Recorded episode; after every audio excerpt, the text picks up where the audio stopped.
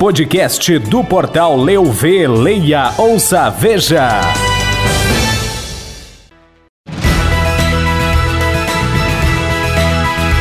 Você vai saber no podcast do Portal Leuv desta segunda-feira que Prefeitura de Caxias do Sul abre concurso para áreas da saúde e trânsito. Processo seletivo para 76 cargos na educação está com inscrições abertas em Bento Gonçalves. Farroupilha torna facultativo o uso de máscaras em locais abertos e fechados. Vinícola Garibaldi colhe safra de excelente qualidade. Monte Belo do Sul realiza a terceira edição do festival Viene Vivere la Vita. Destaques no Brasil: temporal de domingo em Petrópolis tem cinco mortos e desaparecidos, afirma a Defesa Civil. E avião com 132 pessoas a bordo cai na China.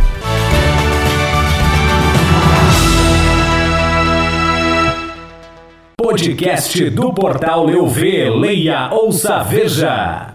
Olá, podcast do Portal Leuv está no ar. Hoje é segunda-feira, dia 21 de março de 2022. Eu sou o Diogo Filipon. E eu sou Lilian Donadelli. E resumiremos em menos de 10 minutos os principais acontecimentos da Serra Gaúcha, do Rio Grande do Sul, do Brasil e do mundo. E a Secretaria de Recursos Humanos e Logística de Caxias do Sul publicou nesta segunda-feira o edital de abertura número 01-2022 para concurso público, que visa ao provimento de cargos da administração direta do município. O edital contempla 13 cargos, sendo um para fiscal de trânsito e transportes e 12 para médicos. No total, são 26 vagas, sendo duas reservadas para afrodescendentes e mais duas para PCDs, além de cadastro de reserva. Os salários variam de R$ 4.506 a R$ 15.702 para cargas horárias entre 12 e 40 horas semanais. Estão abertas as inscrições para o processo seletivo simplificado visando a contratação do pessoal por prazo determinado de até 10 meses para desempenharem as funções relacionadas à Secretaria Municipal de Educação de Bento.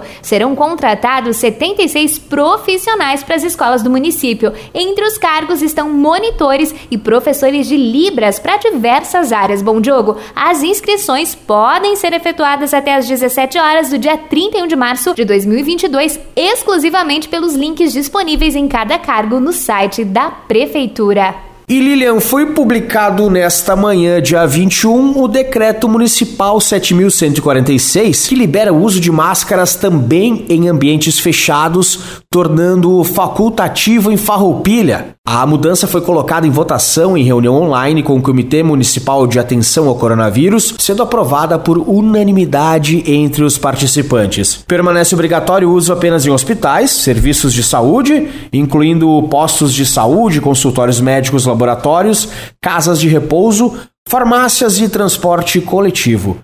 Fica obrigatório também o uso de máscara de proteção individual em ambientes fechados nas situações decididas pelo Poder Judiciário e aplicadas em âmbito local. Atualmente existe uma decisão judicial que obriga a utilização nas escolas do município. E meus amigos, a Vindima chegou ao fim na cooperativa Vinícola Garibaldi nesse último dia 18 de março, após 68 dias de trabalho intenso. Os associados entregaram as últimas cargas de uva, especialmente tintas de variedades viníferas destinadas à elaboração de vinhos finos e brancas aromáticas que darão origem ao melhor espumante do Cone Sul, o espumante Garibaldi Moscatel. Bom, com o fim da longa colheita, a cooperativa Garibaldi contabilizou a entrada de 26 milhões e 200 mil quilos de uva. O montante representa a redução de quase 15% em relação à vindima passada, ainda que tenha ficado abaixo da maior safra da última década, cuja produção foi de 30 milhões e 800 mil quilos. A colheita em 2022 se manteve manteve acima da média regular dos últimos cinco anos, que na cooperativa ficou na casa dos 20 milhões de quilos. A estiagem, um temor inicial na pré-safra por conta da expectativa de grande quebra, acabou prejudicando apenas áreas localizadas de cultivo, determinando redução menor do que a projetada. Se a seca foi prejudicial para as plantações em terrenos onde a videira tinha uma raiz mais superficial, ela teve efeito contrário nas demais lavouras, sendo benéfica para a maturação do fruto. Conforme o enólogo-chefe da vinícola Ricardo Morari, foram colhidas uvas de excelente qualidade. E durante o último final de semana aconteceu em Monte Belo do Sul a terceira edição do festival Viene Vivere la Vita. Os festejos neste ano foram celebrados com um sabor especial. O domingo marcou os 30 anos da emancipação da cidade e o evento em si foi o primeiro desde 2020, quando iniciou a pandemia.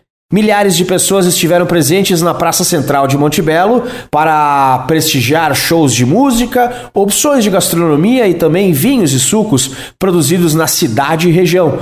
Ao total foram 27 empreendimentos no local para receber os turistas e os munícipes. E a Defesa Civil Estadual do Corpo de Bombeiros confirmam ao menos cinco mortos e três desaparecidos vítimas do temporal que voltou a atingir Petrópolis na região serrana do Rio desde a tarde de deste último domingo. O boletim foi divulgado na manhã dessa segunda-feira. Dois óbitos foram registrados no Morro da Oficina, no Alto da Serra, que foi a área mais afetada no temporal de 15 de fevereiro. Outros dois na Washington Luiz, onde uma pessoa foi resgatada com vida. E o quinto óbito foi registrado na rua Ferreira, no bairro Valparaíso. E um avião da companhia chinesa Aster Airlines com 132 pessoas a bordo caiu nesta segunda-feira no sudoeste da China e o número de vítimas ainda é desconhecido, informou a administração chinesa de aviação civil, sem divulgar um balanço de vítimas. O avião perdeu contato quando estava sobrevoando a cidade de Yongzhou,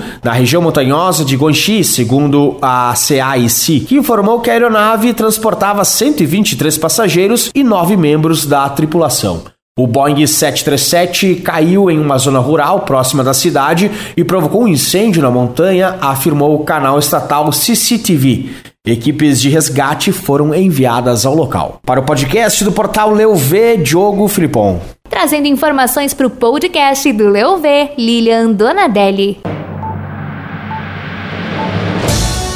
Podcast do portal Leu V, leia, ouça, veja.